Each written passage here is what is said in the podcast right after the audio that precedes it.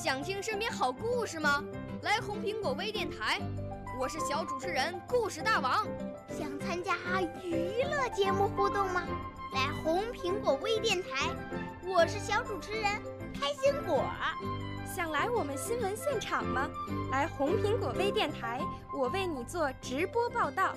想有个机会脱口秀吗？来红苹果微电台，我带你在精彩栏目中互动开讲。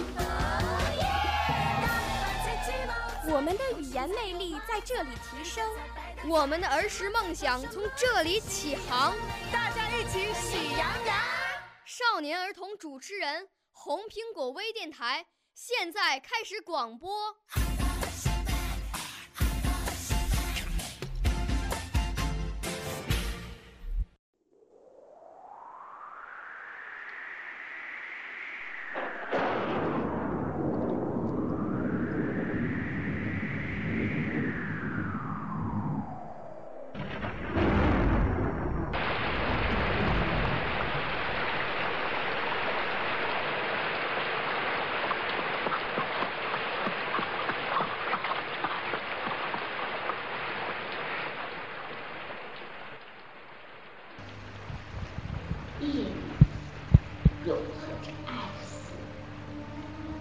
掺杂着眼泪，缠绵的滴滴答答。垂挂在老槐树上的那口大钟，淌着苦涩的泪水，呆呆的注视着大地。当湿漉漉的夕阳从汉字的脊背上滑落的时刻，当垂雨中撞击的瞬间，他倒下了，倒在了树旁，倒在了钟下。那只粗糙的、长满硬茧的大手，仍紧紧地握着那把沾满泥土的铁锤。一只空袖管儿，扁扁的，像是丢弃的易拉罐，被人重重地踏过，皱巴巴地摊在泥水里。钟默默地垂挂在树上，它像一座丰碑，钟上的斑斑点点，似碑文，刻下了他的昨天。昨天，在硝烟弥漫、战火纷飞的朝鲜战场上，十七岁的他把一只胳膊留给了那片焦黑的土地。他却风趣地说：“等到明天，鲜花会在那里开放，蜜蜂会在那里采蜜哟。”他回到了祖国。扑进了母亲的怀抱，母亲抚摸着儿子的断臂，眼睛里闪动着晶莹泪花。他从怀里取出一枚精致奖章，站在母亲的胸前：“老妈呀，这个留给您。”然后指着竖立在身边的大炮弹筒说。嘿，把它留给我。老槐树上挂着的那口大钟，就是他用这颗炮弹筒雕琢而成的，在那里整整挂了三十五个春秋。当钟声第一次在旷野响起，一幢幢宽敞的厂房，一排排职工宿舍、食堂、幼儿园，便在这片。荒凉的土地上崛起，他也就成了这个军工企业的第一位敲钟人。当当当，钟声响起，这钟声似军号吹响。顷刻间，厂房里机声隆隆，马达轰鸣，汽锤喘着粗气，怒吼着。钢花飞溅，钢水映红了张长笑。他时常为职工的自行车补胎打气，修理半导体、传电话，送电报、发报纸，忙得汗流浃背。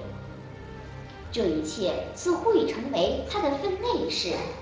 他还时常为厂里的年轻人牵线搭桥、做红娘。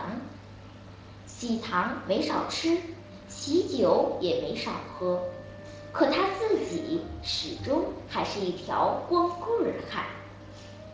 有人为他说亲，他总是指着大钟说：“有这颗大炮弹作伴儿就蛮好嘛。”生活在这里的人们永远也忘不了，钟声曾把人们从睡梦中惊醒，奔跑出抖动着的房屋，避免地震带来。人们忘不了钟声换来了正在吃晚饭的男女老少，扑灭了库房的那场大火。救护车向医院方向。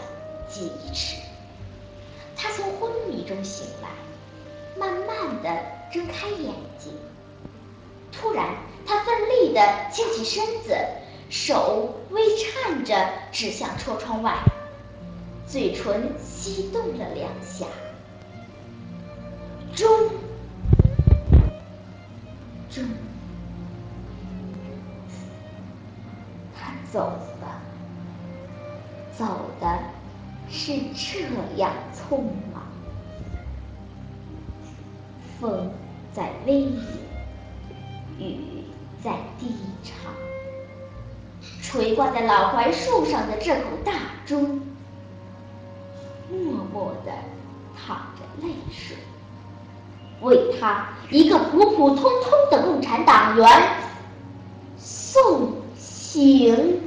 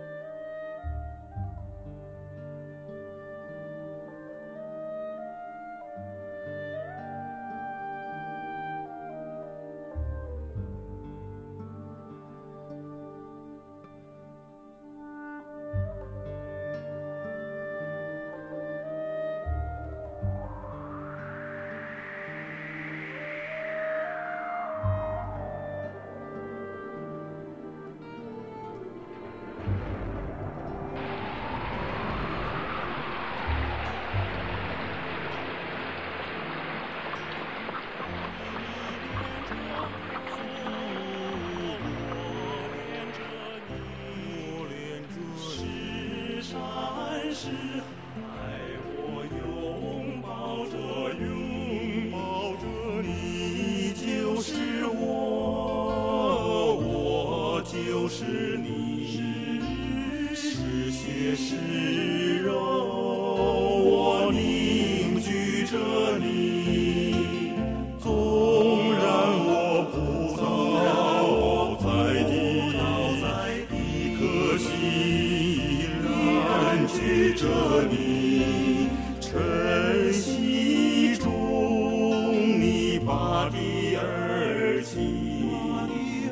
我就在你的心乡里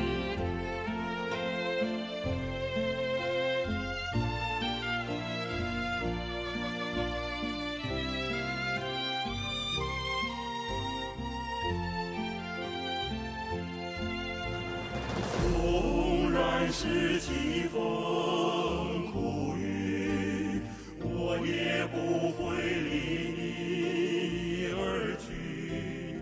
当世界向你微笑，我就在你的泪光里。少年儿童主持人。红苹果微电台由北京电台培训中心荣誉出品，微信公众号：北京电台培训中心。